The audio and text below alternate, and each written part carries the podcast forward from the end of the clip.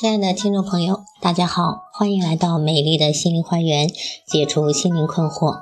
我是心理咨询师张霞，我的微信号是美丽花园的手写大写字母，也就是大写的 M L H Y 加数字一二三四五六七八九。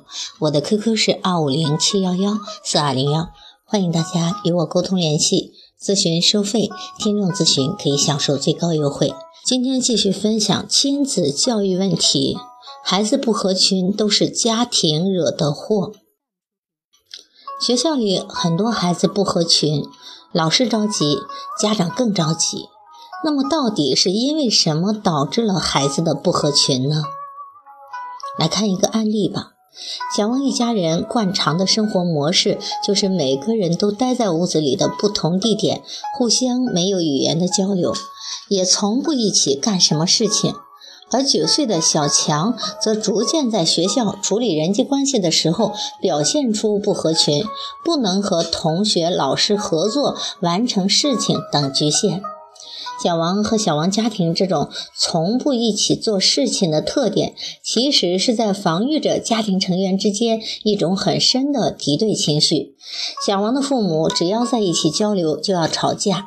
为了回避冲突，他们逐渐的形成了一种互不干扰也互不交流的模式，用这种模式来维系家庭表面的和平，其实底下掩藏着很多的矛盾和冲突。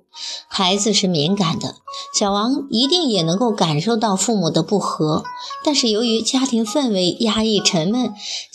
小王找不到任何的方式来表达他这种模糊的感受，只好也像父母一样，把自己压抑和隔离起来，用孤僻来防御内心对外界的恨，这严重阻碍了小王的心理健康成长。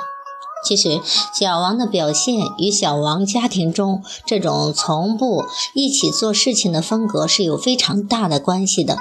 小王的父母从不一起做事情，很少一起说话、一起玩，而且总是各自分头做自己的事情。小王有时候还能够单独跟爸爸或者妈妈在一起，接受一些生活上的照顾，但是很少有和爸爸妈妈三个人一起活动、做事、玩耍的体验。长期。以来，小王形成了一种习惯，就是自己只需要做好自己的事情，自己和别人几乎没有联系，也从不和别的小朋友发生关系。这对于他就是一种正常的状态，因为爸爸妈妈就是那样的。孩子模仿着家里大人的行为方式，也形成了一种孤僻、不合群的性格。这种性格带到学校，就是不和同学一起玩，在需要共同合作完成一些事情的时候。表现出迷茫和不知所措。小王的父母认为自己作为父母这么做也是出于无奈，毕竟家庭总是打架，对孩子也是不好的。但是他们对此的解决办法不是积极的去解决矛盾，而是消极的回避矛盾，表现为从不一起做事情。这样对孩子的伤害是更大的，因为孩子并不是什么都不懂，什么都感觉不到，而是内心敏锐、观察力极强的。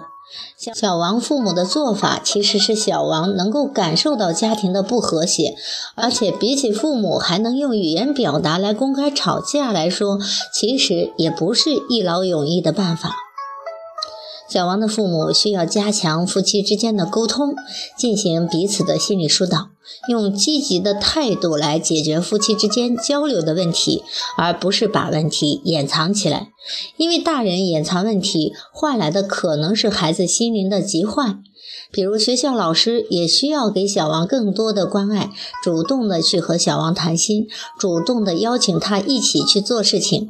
通过这些方法，希望能使小王逐渐走出孤阴郁、孤僻的心境，能够接受和大家在一起的快乐和温暖。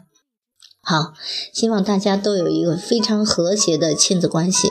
好，今天的分享就到这里吧。啊，虽然我平时没有太多的时间，呃，去聊天，但是大家呢可以预约我的咨询，我会在咨询中不遗余力的帮到大家。今天的分享就到这里，谢谢大家的收听，再见。